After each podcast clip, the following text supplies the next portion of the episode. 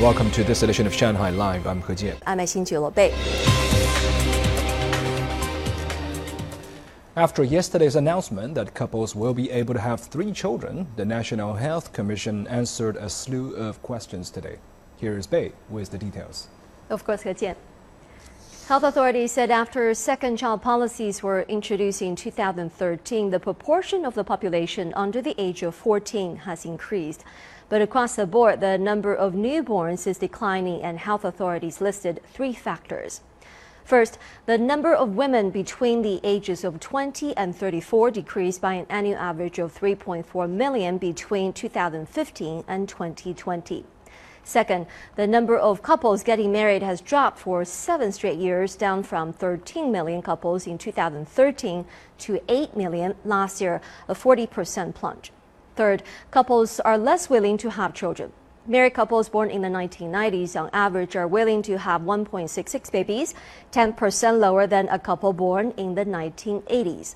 The main reasons couples are less willing to have children are the expenses, the difficulty of finding someone to care for the children, and women under pressure to balance work and family. Demographics experts say a third child policy is essential for improving the population structure in the long run as it will increase the labor pool and reduce the efforts of an aging population. The birth rate has decreased the past couple of years, and the number of newborns will continue to slide. I'm confident the policy will contribute to bringing the birth rate to a moderate level. A slew of questions also followed about how to minimize obstacles to have children. China announced it will take lowering childcare and education costs into consideration and will try to provide fairer and more high quality schools for everyone. In the 14th five year plan, we will build integrated community centers in 150 cities that offer up to 500,000 openings for affordable nursery care.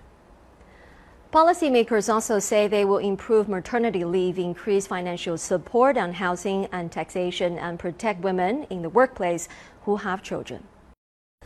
The Ministry of Public Security said public security forces had found 1,680 missing children since the launch of a special operation to track and find missing and abducted children in January. Among the cases, the longest unsolved case was 54 years. Police across the country also cracked 85 long pending cases, arrested 223 suspects in abduction and human trafficking, and organized more than 400 family reunions.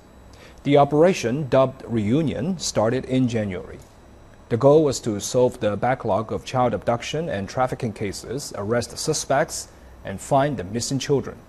The ministry directly supervised the major cases, deployed a number of criminal technology and intelligence research experts, pooled all resources, and used the country's DNA system to identify the children.